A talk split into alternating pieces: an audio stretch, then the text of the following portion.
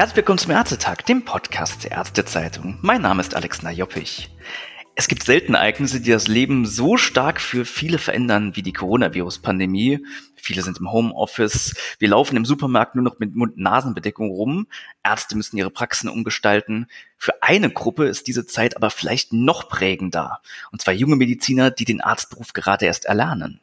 Wie funktioniert denn die Weiterbildung in Zeiten von Corona? Um davon einen Einblick zu halten, geht meine Leitung heute nach Mainz zu Dr. Cornelius Weiß vom Jungen Forum des Berufsverbandes Deutscher Internisten. Hallo nach Mainz. Hallo, guten Morgen. Herr Weiß, Sie machen ja gerade Ihre Weiterbildung am Dr. Horst Schmidt Klinikum in Wiesbaden. Nehmen Sie uns mal mit, wie sieht denn der Alltag in Corona-Zeiten für Assistenzärzte aus? Was hat sich da verändert?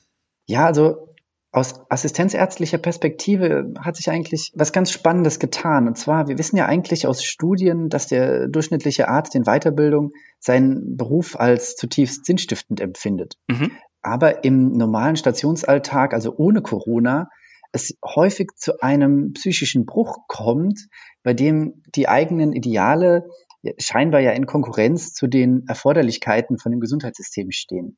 Und wir wissen auch, dass die mhm. Leistungs- und Aufopferungsbereitschaft eigentlich innerhalb der jungen Ärzteschaft sehr hoch ist. Aber eben gerade wegen dieser hohen Ideale. Und äh, während der Corona-Krise passiert was ganz Spannendes, nämlich dass trotz der nun, also zumindest zu Beginn der Krise erhöhten Arbeitsbelastung, die eigene Arbeit wieder als zutiefst sinnstiftend empfunden wird, weil man eben genau das machen kann, worum es eigentlich geht, nämlich eben für den einzelnen Patienten da zu sein. Auch wenn man diese natürliche, diese übergeordnete Dimension sieht, also dass es hier um eine gesellschaftsprägende Erkrankung geht, auch noch dazu beiträgt, dass gerade wir jungen Ärzte wieder spüren, wie sinnvoll das ist, was wir eigentlich tun, weil wir so ein bisschen ausblenden können, diese ganze Marktorientierung, die ja eben Gott sei Dank pausiert ist und man erkannt hat, dass man das tut, um was es eigentlich geht, sich nämlich um die Patienten zu kümmern. Natürlich ist die Arbeitsbelastung in einigen Fachgruppen äh, deutlich gestiegen, was aber aus meiner Perspektive und auch aus vielen Gesprächen mit den Kollegen ja. gar nicht dazu beiträgt, dass die Unzufriedenheit gestiegen ist, sondern ganz im Gegenteil eben aufgrund dieser hohen Sinnstiftung, wie man seine eigene Arbeit aktuell erlebt, das nicht als schlimm bewertet wird. Kann ich daraus heraushören, dass die verschiedenen Bereiche unterschiedlich betroffen sind, also auch bei den Assistenzärzten? Ja, das auf jeden Fall. Wir haben in der Natur der Erkrankung liegt es ja, dass es einen internistischen Fokus gibt. Ja. Das heißt, die äh, internistischen Ärzte in Weiterbildung, die allgemeinärztlichen Kollegen und auch die Intensivmediziner sind natürlich da an der Front, wenn es darum geht, die Krankheit selbst zu behandeln. Aber das Ganze hat ja so eine große mhm. Dimension, dass viele andere gesundheitliche Aufgaben auch von ärztlichem Personal erledigt werden müssen, sodass andere Berufsgruppen, die ähm, jetzt bei dieser einen Erkrankung nicht direkt mit betroffen sind in der Behandlung, wie zum Beispiel Augenärzte oder Orthopäden, die aber natürlich mit eingebunden werden, mhm. weil andere organisatorische Aufgaben erledigt werden müssen, wie zum Beispiel die Triagierung, die Einschätzung auf welche Station und unter welcher Dringlichkeit ein Patient behandelt wird, so dass in den Bereichen auch manchmal etwas weniger Arbeit anfällt, beziehungsweise dort auch längst überfällige Überstunden abgebaut werden können, mhm. Ähm, wohingegen das natürlich bei den internistischen Kollegen es eher zu vermehrten Überstunden kommt, weil es in den meisten Kliniken Corona-Aufnahmestationen gibt, als auch bestätigte Corona-Stationen, also mit ausschließlich Patienten mit einer bestätigten Infektion, die natürlich auch versorgt werden müssen zu den normalen Diensten. Das heißt, da gibt es schon Unterschiede, aber alle sind gleich wichtig bei dieser Gesamtherausforderung. Gerade zum Beginn der Pandemie gab es ja deutlich weniger elektive Operationen. Ähm, wir hatten im Mai den Stand, dass ein Drittel der Ärzte in Weiterbildung fürchten, dass ihre Weiterbildung aufgrund der Pandemie nicht im erforderlichen Maße erfolgen kann. Wie sieht es da mittlerweile aus? Hat sich das wieder normalisiert? Ja, also man versucht natürlich im vernünftigen Maße jetzt wieder den Normalbetrieb ähm, Schritt für Schritt aufzunehmen. Und ich muss sagen, dass mein Eindruck ist, dass da doch sehr verantwortungsvoll gehandelt wird und man immer versucht abzuwägen zwischen dem, was ist denn medizinisch wirklich auch notwendig? Man muss ja auch sagen, mhm. viele Operationen verschieben sich jetzt langsam um eins bis drei Monate.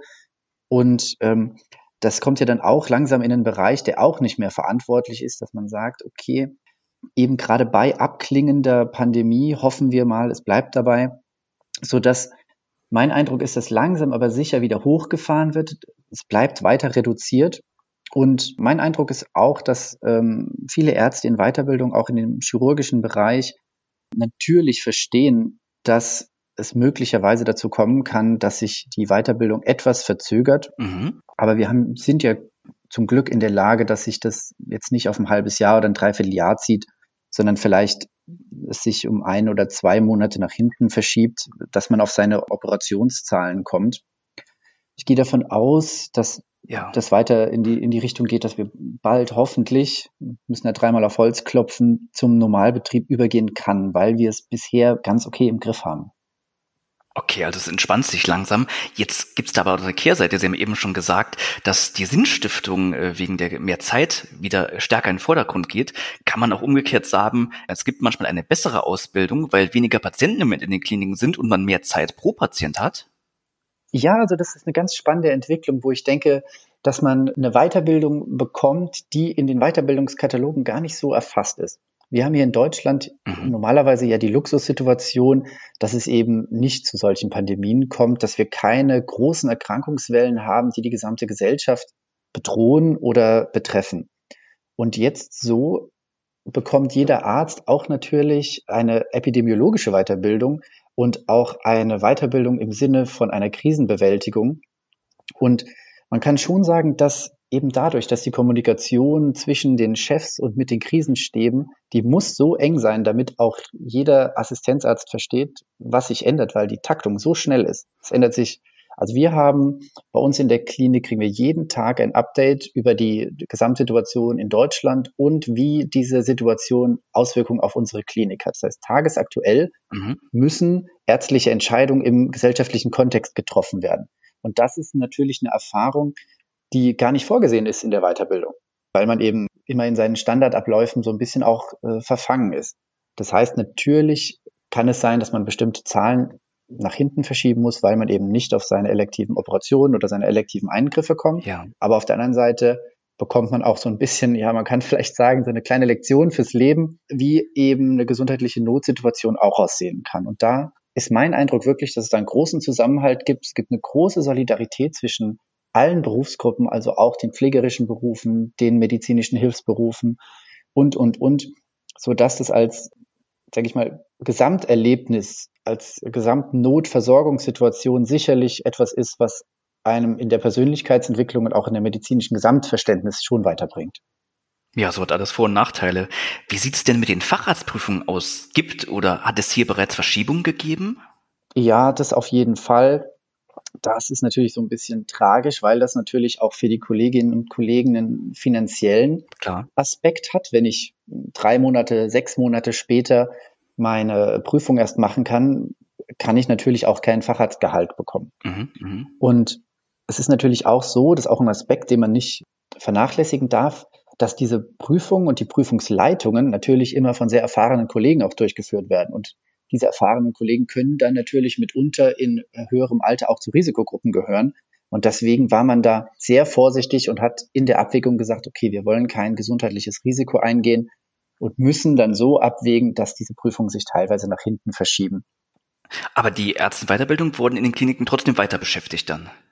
Ja, das auf jeden Fall. Also zumindest in den Akutkliniken gab es, soweit ich weiß, keine Kurzarbeit. Es gab natürlich aber auch kleinere Kliniken, auch äh, Reha-Kliniken, mhm. in denen teilweise Kurzarbeit angemeldet werden musste, weil eben die Kapazitäten und die, die Betonung der medizinischen Versorgung natürlich eben auf der Pandemie lag.